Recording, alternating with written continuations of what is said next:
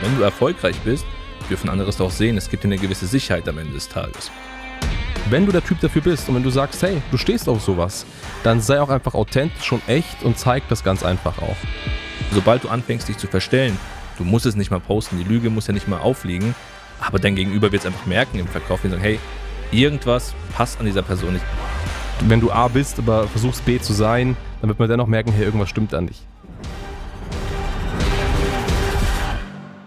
So, willkommen zurück zu einer neuen Folge von Real Estate Remarketing und in der heutigen Folge reden wir mal über Statussymbole. Ja, was ist im Immobilienbusiness eigentlich erlaubt? Was dürfen Makler tragen, nutzen, was dürfen sie nicht nutzen? Und ich komme zu dieser Folge, weil wir jetzt sehr, sehr viel TikTok machen und Reels produzieren und ich dann einigen von diesen TikToks auch mal genau darüber gesprochen habe. Das heißt, lohnt es sich, Rolex-Uhren zu tragen? Sollte man eine AP tragen als Makler? Sollte man mit einem Porsche zum Besichtigungstermin fahren? Und ich finde es immer sehr amüsant, was ich also für Kommentare darunter bekomme und dann haben sich die Kommentarschreiber auch so ein bisschen gegenseitig gebettelt, ob das nun richtig ist oder falsch. Und deswegen haben wir gesagt, wir machen heute einfach mal eine Folge über Status Statussymbole, ob sich das lohnt, ob das richtig ist, ob das absoluter Bullshit ist, als Makler zum Eigentümer zum Beispiel mit einem guten Auto und einer guten Uhr zu fahren, in einem Anzug. Dem gehen wir heute auf der Spur. Und äh, ja, was ist so deine Meinung dazu? Ja, ich glaube, das Thema ist so ein bisschen Hassliebe auf dem Markt. Wir haben da so zwei Lager. 50% finden das richtig, richtig gut, dass man sagt, hey, ich komme hier mit dem Porsche, ich komme mit dem Rolex. By the way, es muss ja gar nicht der Porsche sein. Das kann ja auch ein Audi, ein Mercedes, was auch immer sein, was ein bisschen teurer ist.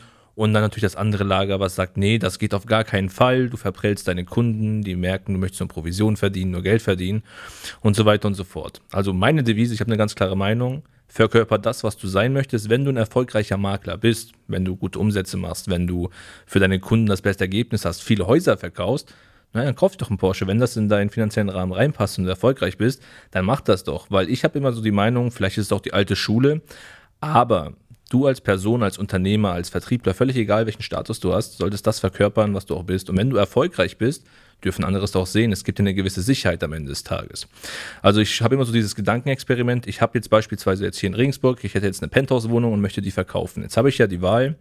Ich habe hier 20, 30 Makler zur Auswahl. Welchen nehme ich? Nehme ich jetzt den Makler, der erfolgreich ist, der so ein bisschen in das Klientel mit reinpasst? Oder nehme ich den Makler, der jetzt hier nur diese Studentenwohnungen, Garagen und Co. verkaufen möchte und mit seinem Fiat Punto angefangen konnte. Das ist nichts gegen das Auto, aber er verkörpert halt nicht diesen Erfolg.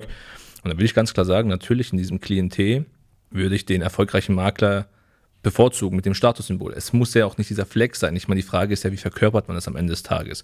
Aber ich würde definitiv sagen, es schadet dir am Ende des Tages nicht, sondern es spiegelt dir nur das, was du auch bist, wenn du es wirklich verkörperst am Ende. Richtig, richtig, ganz genau. Nein, also das Thema ist ja folgendes. Ich glaube, in ganz, ganz vielen Köpfen von Maklern ist dieses Problem verankert. Ja, ich mag eigentlich solche Dinge und ich würde mir das ganz gern auch leisten, weil ich das privat sehr, sehr mag. Aber ich habe einfach super viel Angst, dass wenn ein Eigentümer oder ein Käufer das sieht, der mich genau aufgrund dieser Situation, dieser Sache einfach ablehnt.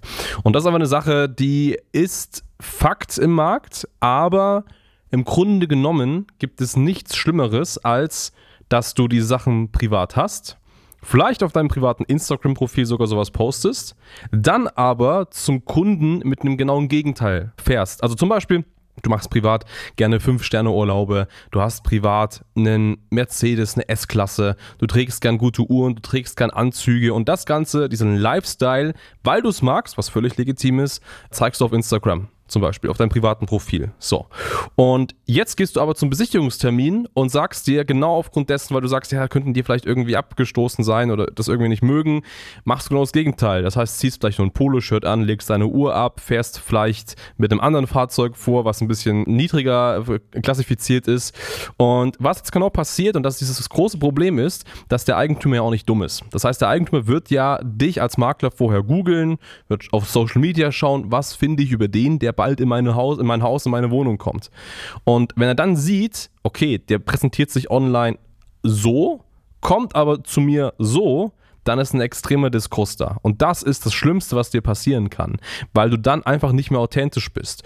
Und damit einhergeht, dass jede Aussage, die du triffst, jede Bewertung, die du abgibst, jedes Wort, das du von dir lässt, so gesehen dann auch nicht mehr für voll zu nehmen ist. Warum sollte jemand vertrauen, der dich sieht online bist du ein ganz anderer Typ in deinem privaten Umfeld, als du eigentlich vor Ort bist. Und das ist genau das Problem. Das heißt, du hast ein ganz, ganz ja, miserables Vertrauen auf einmal, weil du einfach nicht mehr ernst zu nehmen bist.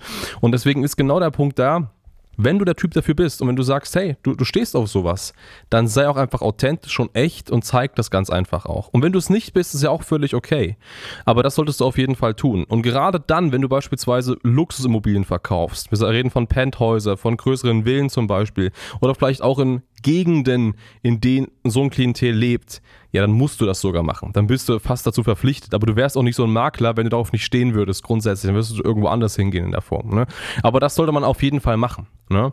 Und ähm, vielleicht noch ein Punkt dazu: Es gibt natürlich auch die Möglichkeit, auf solche Dinge zu stehen, aber das nicht ganz so nach außen zu tragen. Also, Beispiel ist, es gibt ja, gerade wenn du dir von Louis Vuitton beispielsweise ein T-Shirt kaufst, gibt es diese T-Shirts mit dem riesigen Branding drauf, wo man einfach genau sieht, okay, das ist diese Marke. Aber es gibt genauso auch diese T-Shirts, wo das gar nicht so erkenntlich ist, also einfach nicht gebrandet ist. Klar ist es ein T-Shirt von der Marke, aber jemand, der sich nicht damit auskennt, der wird nicht erkennen auf den ersten Blick, dass es das ist. Das heißt, auch das ist natürlich ein Mittelweg, den man gehen kann, zu sagen, hey, ich habe Bock auf solche Sachen, aber ich ziehe jetzt nicht riesige Branding-Shirts an oder, keine Ahnung, ich, ich trage jetzt nicht die goldene Rolex, sondern vielleicht eine silberne Rolex, die auch nicht so aufträgt. Also das ist auch möglich, um da irgendwie einen Mittelweg zu finden, aber die Authentizität, die ist natürlich das Wichtigste. Ja, also das ist ein richtiger Punkt. Du hast ja gerade das Worst-Case-Szenario angesprochen. Ich fliege auf mit meiner Lüge am Ende des Tages, damit ist der Deal gestorben.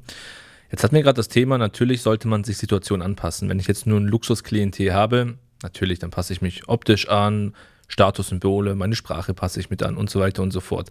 Gleiches mache ich natürlich in die andere Richtung auch. Also wenn ich jetzt nur mit dem Porsche, nur mit der S-Klasse rumfahre und ich weiß, ich habe jetzt hier einen Kunden, wo ich mal ein bisschen Understatement an den Tag legen sollte, dann kann man sich schon mal situationsbedingt anpassen aber nur für die Situation, weil das, was du auch gerade angesprochen hast, das ist ja auch vertrieblich oder aus der Verkaufspsychologie extrem wichtig. Verstell dich nicht. Wenn du drauf stehst, ist es okay, wenn nicht, dann auch nicht. Aber verhalte dich halt immer so, wie du wahrgenommen werden möchtest. Verstell dich nicht, weil sobald du anfängst, dich zu verstellen, du musst es nicht mal posten, die Lüge muss ja nicht mal aufliegen, aber dein Gegenüber wird es einfach merken im Verkauf, die sagen, hey, irgendwas passt an dieser Person nicht. Ich meine, es gibt Situationen, da sagt man ja so gerne, ich kann die Person nicht riechen. Wir kommen nicht auf eine Wellenlänge und du kannst auch nicht jeden Kunden gewinnen. Und wenn er dich jetzt auf Grundlage deines Autos, deiner Uhr, deines Äußeren verurteilt und sagt, ich möchte nicht mit dir zusammenarbeiten, naja, ganz ehrlich, dann ist es auch kein Kunde, den du haben möchtest. Dann musst du einfach dafür sorgen, dass du langfristig genau das Klientel ansprichst, ja, was zu dir passt. Richtig, ganz genau. Und ich erinnere mich gerade auch an eine Situation, bei uns tatsächlich, auch wir sind natürlich mit super vielen Maklern und auch Immobiliencoaches zum Teil in Kontakt. Und ich erinnere mich da an ein Gespräch auch mit einer Person, die ja, Coaching in diesem Bereich anbietet. Und mit ihr war ich im Gespräch und da kam auf jeden Fall diese Aussage, ja, so, ja, Statussymbole ist gar nicht meins, sowas will ich nicht tragen und das, das, das passt nicht. Und dann habe ich mir tatsächlich erst nach dem Gespräch mal ihre, es ist eine Dame, ihre Instagram-Accounts angeschaut. Und dann war das das exakte Gegenteil. Also da hat sie wirklich Gucci und, und jedes Zeug aufgetragen. Alles. Alles komplett. Und man, man denkt sich wirklich so, also wie falsch kann man sein? Ja. Also das war so die Aussage. Und da denke ich mir einfach, okay, aber warum sagst du es nicht einfach? Ist ja, ist ja völlig okay, steh doch einfach dazu. Du musst es ja nicht verstecken. Und das ist natürlich ein riesiges Ding und damit wirst du komplett in Frage gestellt und deine Authentizität völlig unter, untergraben. Das heißt, sei real, sei wie du bist und wenn Kunden nicht dazu passen, dann passen sie einfach nicht zu dir. Ist ja völlig okay, aber irgendwann kommt es so und so raus und man redet ja auch immer in Gesprächen oder auch im Vertrieb um so einen Bullshit-Radar und dieser Bullshit-Radar gibt ganz einfach an, hey, welche Schwingungen, sag ich mal, nimmt denn das Gegenüber wahr? Und ähm, wie gesagt, wenn du A bist, aber versuchst B zu sein, dann wird man dennoch merken, hey, irgendwas stimmt da nicht. Also, und dieses ungute Gefühl führt dazu, dass du so keinen Auftrag bekommst. Von daher, sei so wie du bist, das ist super wichtig.